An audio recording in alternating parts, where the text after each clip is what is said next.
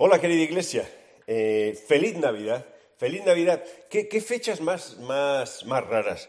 Eh, fechas raras porque nosotros las convertimos en raras y porque quizás a esta parte de Feliz Navidad que veis aquí eh, plasmado grande con nuestro dibujo que hemos hecho representando la figura de José María y Jesús, que son muy importantes, figura que tenemos fuera puesta para felicitar las Navidades al barrio, que me gustaría que pudieses venir a la iglesia o por lo menos ver las cosas que vamos cambiando, pequeños detalles que nos recuerdan que estas fechas son especiales. Y sí quiero decir Feliz Navidad con todas las palabras, en grande, en mayúsculo y todo. Aunque en realidad estas navidades o las navidades siempre son un momento de sentimientos encontrados. Y a veces sentimientos encontrados, creo yo, porque el enfoque lo estamos poniendo de forma equivocada en cosas que la sociedad más o menos nos empuja a que lo pongamos. Eh, está bien, feliz Navidad, feliz Navidad porque nos encontramos todos. Bueno, a veces no es posible. Feliz Navidad porque nos regalamos todos, hacemos cosas o regalos especiales. Bueno, a veces no se puede. Feliz Navidad porque comemos cosas especiales. Bueno, a veces no se puede. Feliz Navidad porque tenemos muchas reuniones sociales. Bueno, a veces no se pueden o sencillamente no nos gustan. Entonces, ¿por qué feliz Navidad? ¿Sabes? Feliz Navidad porque vemos en todos los pasajes que hay en la Biblia que la Navidad es feliz o es especial porque reconocen o ven que Jesús ha nacido. Feliz Navidad porque Jesús ha nacido. Y esto no lo cambia ni tu estado de ánimo, de ánimo, ni a las ausencias, ni la falta de regalos, ni la falta de reuniones, ni nada de nada. Jesús ha nacido. Feliz Navidad. Escucha esta canción que va a introducirnos no solo lo que quiero compartir, sino con poco a poco meternos en este eh, espíritu o, ánimo de Navidad porque nuestro Salvador, Jesús, vino al mundo para darnos una oportunidad.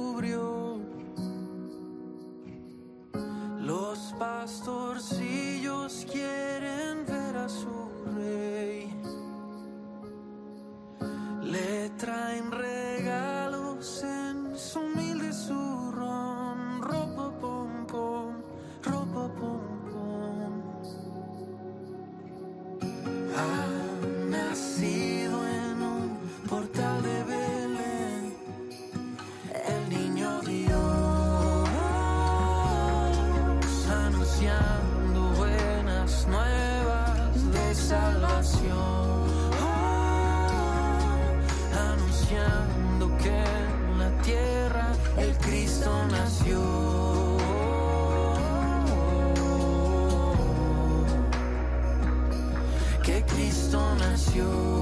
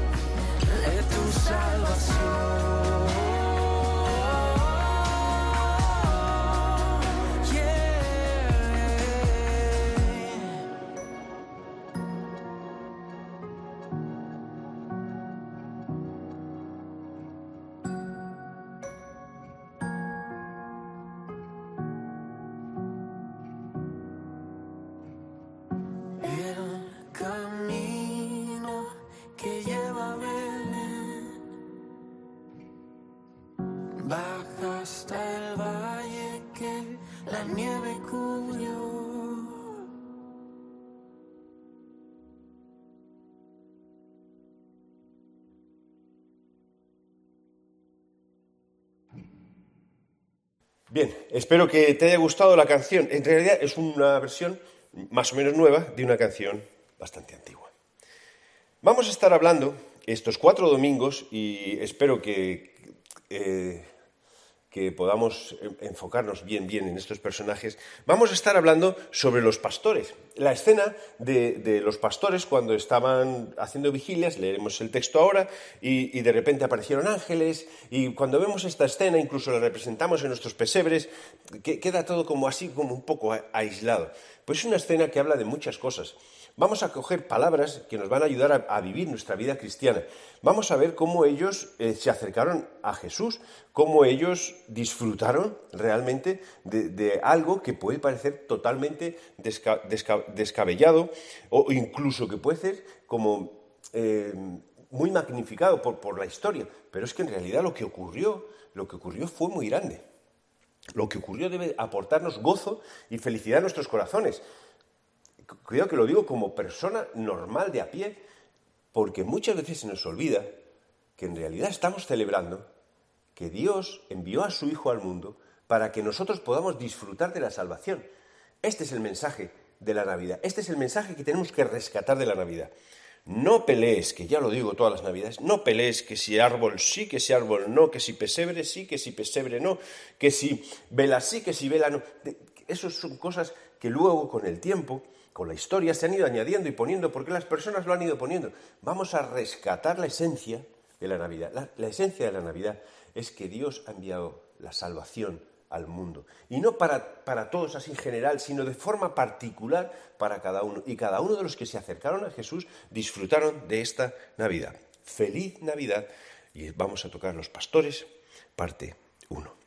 Dice en Lucas 2, que es, el, es el, evangelista que escribió el Evangelio, que hace más énfasis en, la infancia de Jesús, en el nacimiento de Jesús. Cuando lo miras, encontramos muchos más detalles que en el resto. En Mateo también se hace algo de referencia en cuanto a los sabios de Oriente que vinieron de lejos, pero Mateo, eh, Lucas, perdón, parece que sí invirtió más tiempo. Quizás porque él entendía que era importante y quizás porque pudo hablar con personas que disfrutaron y vieron en primera línea lo que estaba ocurriendo. Dice que había pastores en la misma región que velaban y guardaban las vigilias de la noche sobre su rebaño. Déjame parar aquí. Cuando está hablando de que velaban y guardaban las vigilias, no está diciendo que estaban orando y teniendo su tiempo devocional con Dios, estaban trabajando. Y lo que hacían era que trabajaban y entonces estaban toda la noche vigilando a las ovejas. ¿Por qué? Porque en la época en la que se supone que estaban cuidando a las ovejas, o era un momento donde las ovejas estaban eh, pariendo y teniendo corderos, y entonces tenían que estar alerta, o porque sencillamente estaban vigilando que, que ningún otro animal se coma sus ovejas. Ya está, era cuidando su negocio, cuidando su trabajo. No estaban orando, Estaban alerta, eso sí, que eso lo quiero rescatar luego un poquito más adelante. Y aquí se le presentó un ángel del Señor y la gloria del Señor los rodeó de resplandor y tuvieron gran temor. Esta reacción de tener gran temor, este, esta aparición de un ángel del Señor está vez tras vez en el nacimiento de Jesús. ¿Por qué? Porque es algo sobrenatural, es algo que se escapa de lo que nosotros podríamos hacer. Eh, es aquí donde vemos que José es avisado por un ángel, que María tiene la visita de un ángel, que Zacarías tiene la presencia de un ángel. Es todo como está ángel, ángel, ángel, porque la Navidad es un milagro especial de parte de Dios, no es una artimaña humana, donde se hizo una treta María, José, para que nazca un niño, luego se inventan muchas cosas. No, no, aquí está la mano de Dios. Y que dice, yo no me lo creo. Bueno, puedes creerlo o no creerlo, eso siempre uno está, está, tiene la libertad de, de eso, pero vemos que los ángeles forman parte esencial del nacimiento de Jesús. Especialmente porque la mano de Dios estaba allí. Y el ángel les dijo, no temáis, ¿por qué tenéis miedo? Porque aquí os voy a dar muy buenas noticias que van a dar gozo a vuestros corazones. Feliz Navidad.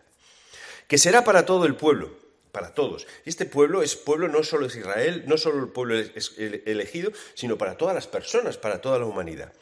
Que os ha nacido hoy en la ciudad de David que un Salvador, que es Cristo el Señor, al que estáis esperando, el Mesías. Y esto os servirá de señal Mira qué señal más curiosa. Y hallaréis al niño envuelto en pañales acostado en un pesebre. No sé, mire, aquí estamos hablando de que es una escena divina donde hay ángeles, donde hay, eh, bueno, ahora viene un coro de, ángeles un poco más adelante, y la señal es absolutamente humana y sencilla. Hallaréis un niño envuelto en pañales en un pesebre. Qué sencillez, ya hablaremos de eso. Y de repente apareció un ángel y una multitud de huestes celestiales que alababan a Dios y decían, Gloria a Dios en las alturas y en la tierra buena voluntad para con los hombres. Estos luego se han hecho canciones, bien, estos lo decían cantando. Y sucedió que cuando los ángeles se fueron de ellos al cielo, los pastores se dijeron unos a otros, bueno, pasemos pues hasta Belén y veamos esto que ha sucedido y que el Señor nos ha manifestado. Para un momento, porque aquí usa Señor y en realidad quien les ha hablado ha sido el ángel del Señor. ¿Estaban confundidos o no estaban confundidos? ¿Tú crees que Lucas pone esto por casualidad? Lucas, que es alguien muy meticuloso a la hora de escribir, dice el Señor, Dios nos lo ha manifestado y ha utilizado un ángel. ¿Qué ángel? El ángel del Señor, versículo 9. Y ahora el Señor nos lo ha manifestado y no ha dicho el ángel del Señor nos lo ha manifestado, sino que Dios mismo se lo ha manifestado. Ellos entendían de quién venía todo esto. Ellos entendían que este ángel no vino por casualidad o que fue una aparición ahí, un, sueño. Veremos más adelante. Vinieron pues apresuradamente y hallaron a María y a José y al niño acostado en el pesebre, y al verlo dieron a conocer lo que les había dicho acerca del niño, que un Salvador os es nacido. Y todos los que oyeron se maravillaban de lo que los pastores decían. Pero María guardaba todas estas cosas, meditándolas en su corazón. Fíjate qué interesante que todos se maravillaban y María las guardaba en su corazón. Sería que María en, el fondo estaba diciendo, bueno, voy a tener como un archivo, una carpeta donde voy metiendo todas las cosas que van a ocurrir en cuanto a mi hijo, porque yo tengo promesas que, eh, con la visita del ángel han ocurrido y, en realidad quiero ver que las cosas se van cumpliendo necesito guardarlas, primero porque me parecen cosas eh, eh, extraordinarias, pero luego para poder comprobar las cosas que han estado ocurriendo. María guardaba todas estas cosas, meditándoles, dándole vueltas en su corazón. Y dice que volvieron los pastores glorificando y alabando a Dios por las cosas que habían oído y visto, como les habían dicho. Miren, dentro del texto he subrayado en amarillo las cosas que quiero mencionar de esta escena. Esta escena es conocida, muy conocida, pero quiero resaltar algunas cosas.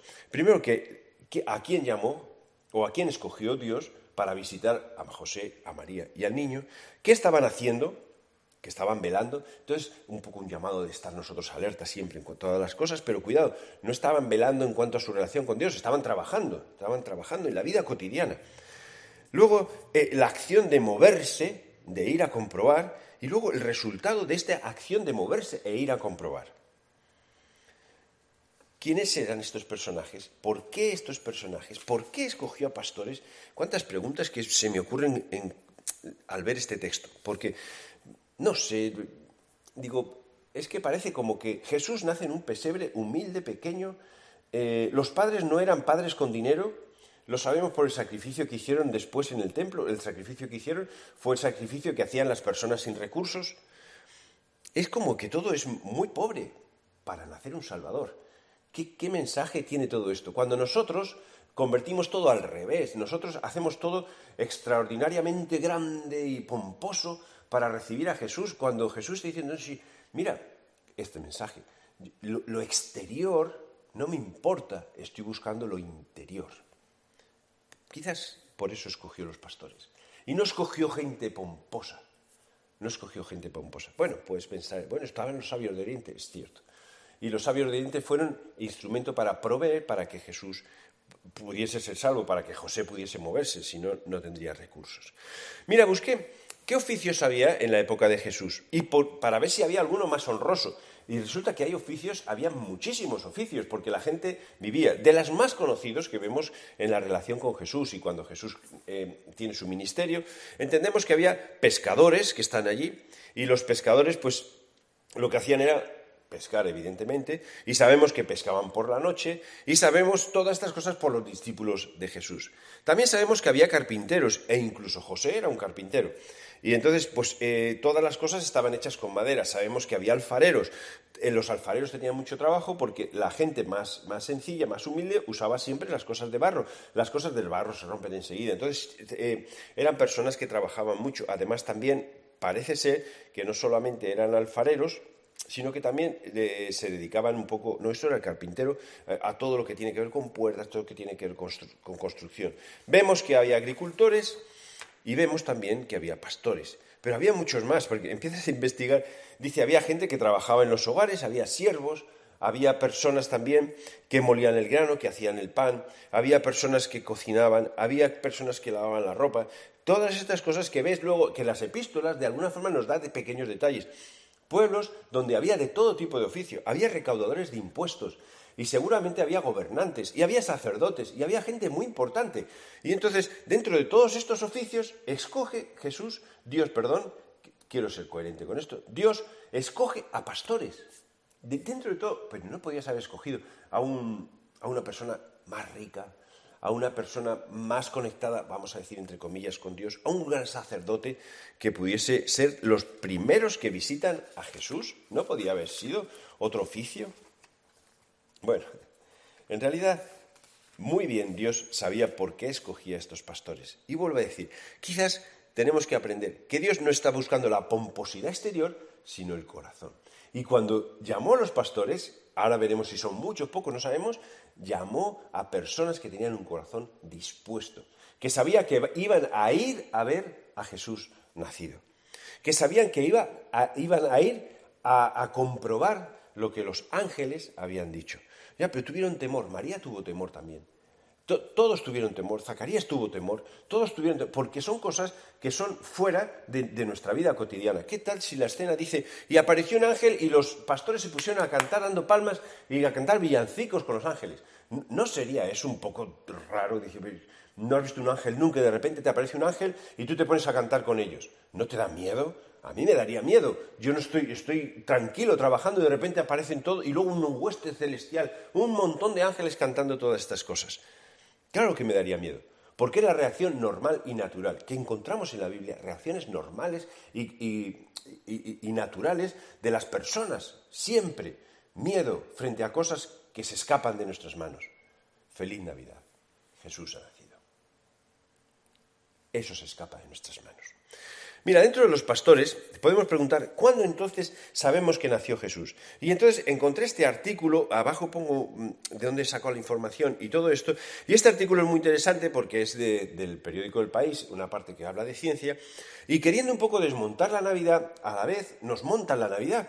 Es como cuando decimos, es que decir que Jesús nació eh, el 25 de diciembre en invierno para nosotros, para nuestra cultura, para nosotros invierno, en otras partes del mundo no es invierno, entonces, es algo que es irreal. Jesús no nació, eh, ¿por qué? Porque había pastores que estaban haciendo vigilia. Y los pastores hacen vigilias y guardan su rebaño a la intemperie cuando la temperatura es buena. Y no es en invierno, es en otro mes. Bueno, no nos, no nos importa. No, a mí personalmente no me importa. Si no es el 25 de diciembre con nieve, pues no es el 25 de diciembre con nieve. Si eh, resulta que es en otra fecha donde hace más calorcito, pues mejor, mejor. Hasta pienso, bueno, mejor para Jesús. Mejor para José y para María, que no tenía que estar pasando ahí tanto frío. Pues mejor. ¿Sabes lo que estos artículos consiguen? Es que intentando desmontar de alguna forma lo que es no solo la tradición navideña, sino la Navidad, lo que hacen es montar la Navidad, porque lo importante de la Navidad no es el frío. Lo importante de la Navidad es que Jesús ha nacido, que Dios envió a su Hijo al mundo. ¿Cuándo? Cuando le dio la gana pero déjame decirlo así, cuando quiso, cuando quiso. Y no tiene por qué ser el 25 de diciembre, que sabemos que es una fecha puesta posteriormente para intentar cubrir otra fecha que se dedicaba a venerar a otro dios. Pues ya está.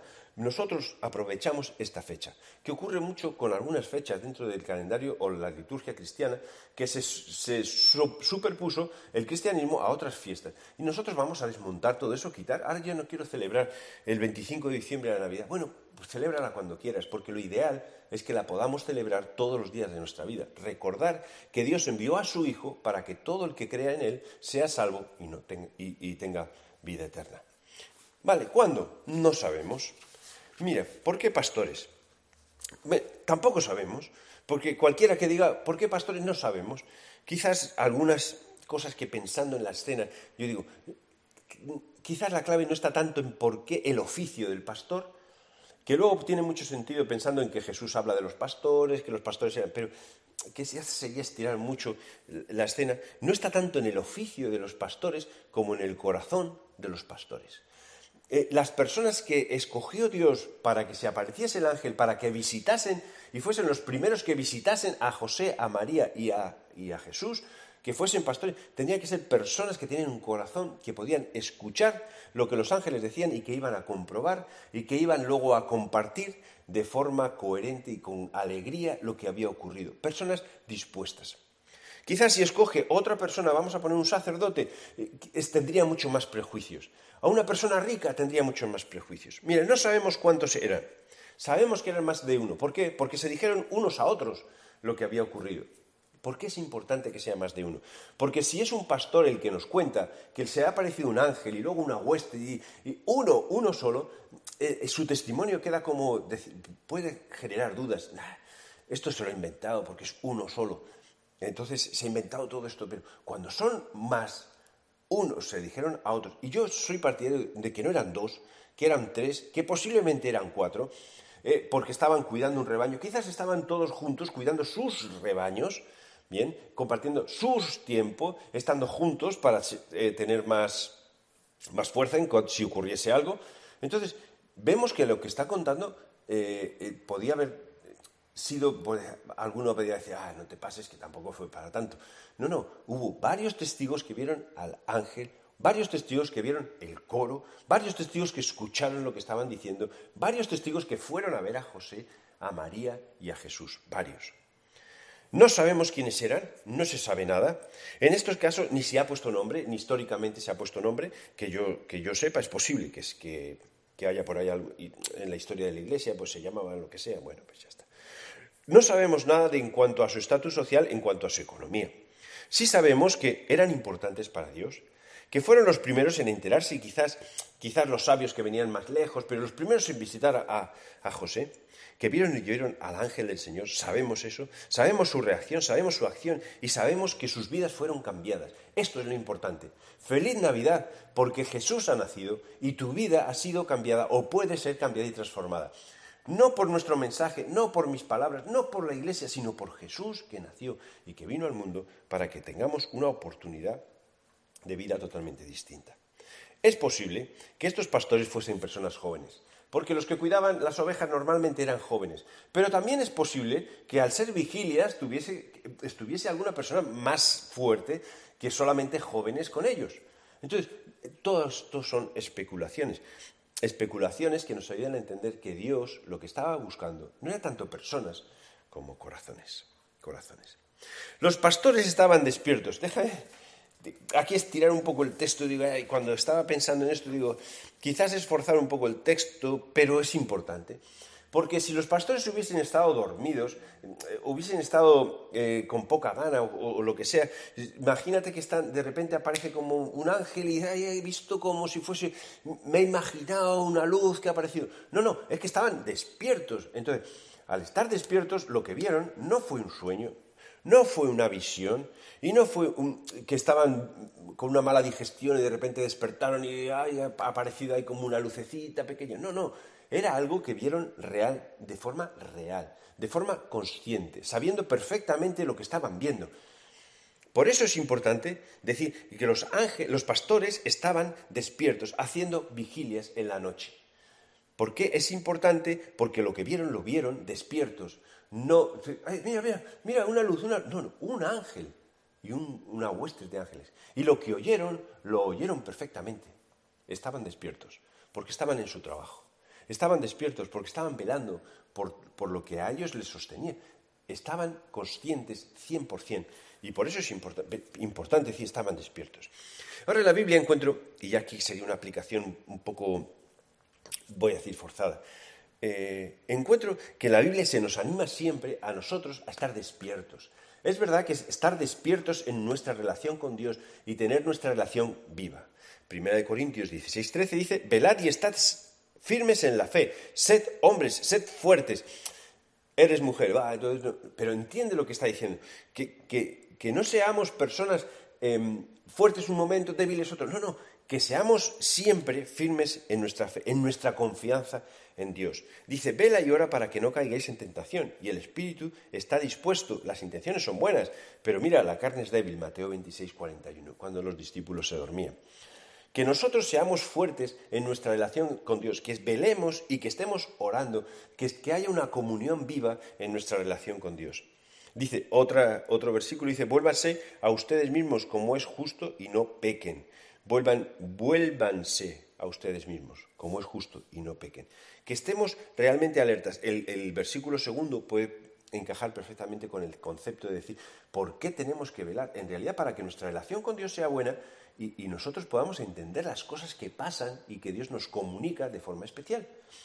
Yo creo que al igual que los pastores su vida fue transformada por la aparición de un ángel, nuestras vidas pueden ser transformadas si somos conscientes de escuchar lo que Dios nos está diciendo. Tuvimos una campaña hace una campaña en la iglesia, vamos todos juntos a estudiar. Y, una de las cosas que se nos animaban es tener nuestro tiempo diario con Dios.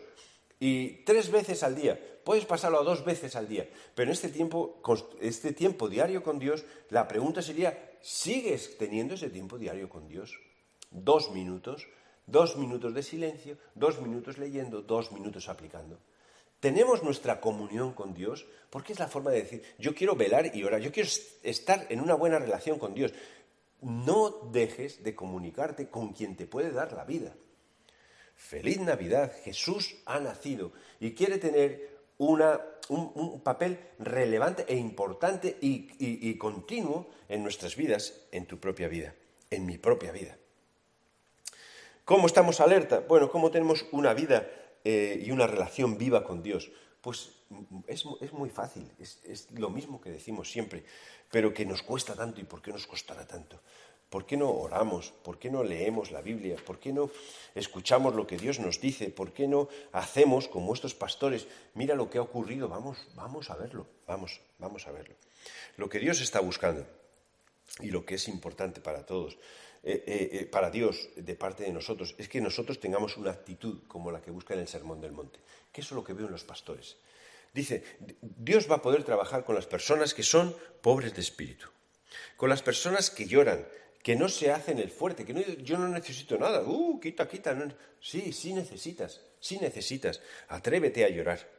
Las personas que son mansas, las personas que tienen hambre y sed de justicia, las personas que son misericordiosas, las personas que tienen un limpio corazón, las personas que son pacificadoras, con estas personas Dios puede trabajar. Con estas personas Dios puede actuar. Ahora, si tú eres una persona que tienes respuesta para todo, que sabes absolutamente todo, que todo lo que tienes es gracias a tu esfuerzo, a tu valentía, a tu poder, a tu capacidad, a tu inteligencia, entonces nunca vas a escuchar a Dios, porque tú eres tu Dios.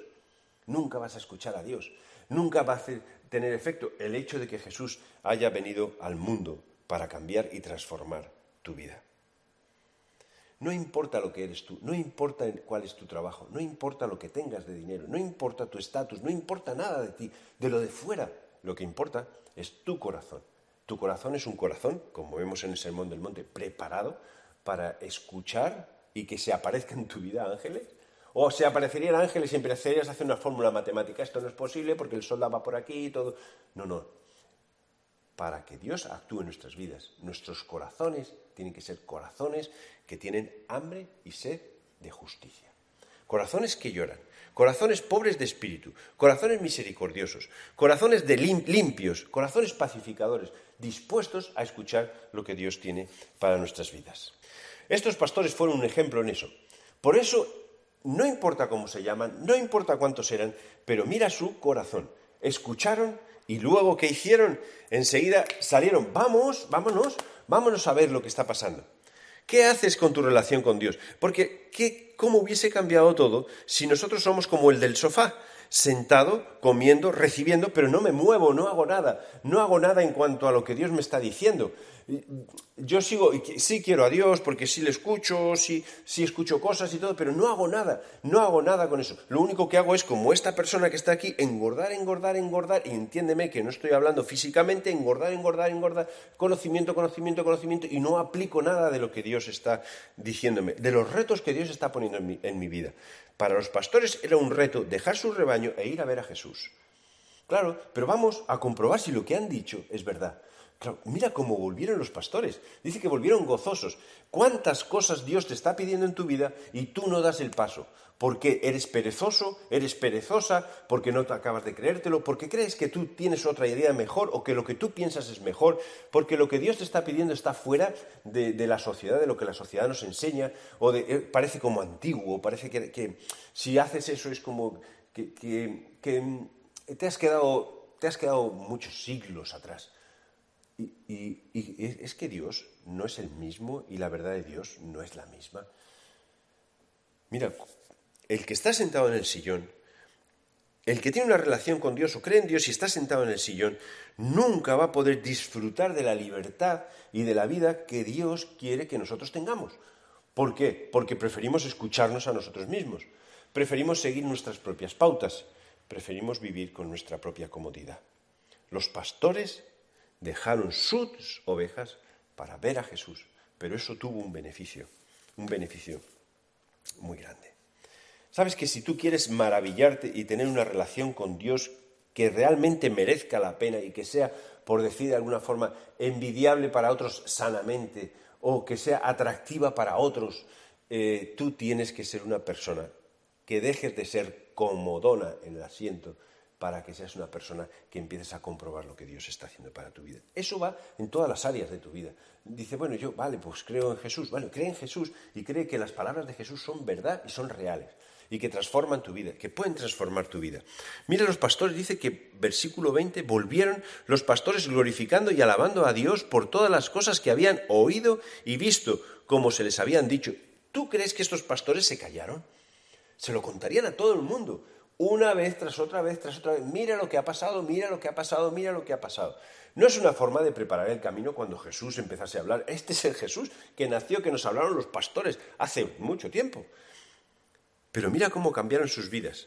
Porque si bien ellos tenían una relación con Dios y un corazón blando, que Dios podía actuar, ellos supieron dar el paso de levantarse y el paso de caminar.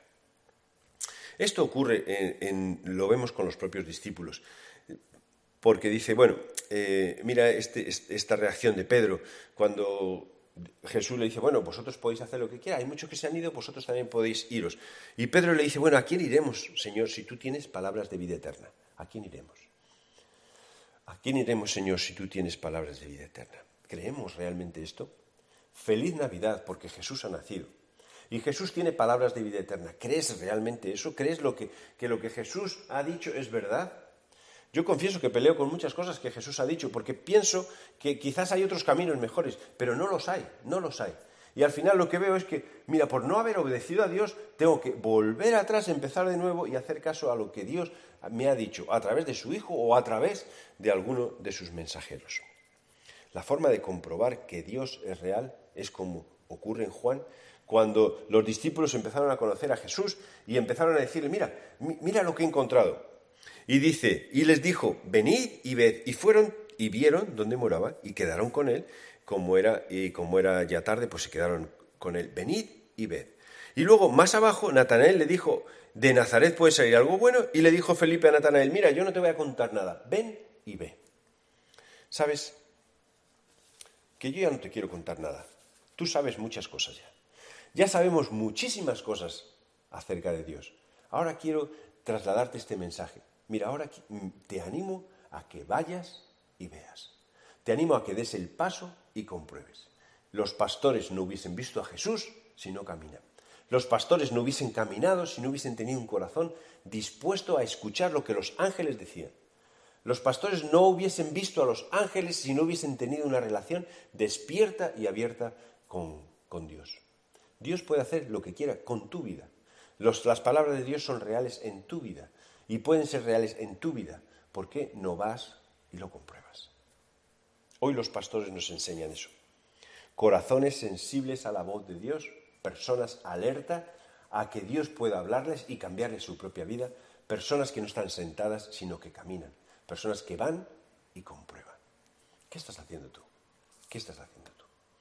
Señor Jesús, gracias por estas fechas y gracias por enviar a tu Hijo Jesús a este mundo para decirnos que nos amas, pero que nos amas tanto que das lo que más quieres para que nosotros podamos estar a tu lado, que eres, que, que al fin y al cabo nosotros somos lo que tú quieres de verdad, una relación estrecha contigo, con nuestro Dios creador, una relación donde nosotros podemos aprender de ti y podemos vivir de forma libre, sin ninguna atadura, no dependientes del pecado ni de lo que nuestro corazón diga, sino dependientes de tu palabra y de las cosas santas, sanas, limpias que tú nos enseñas.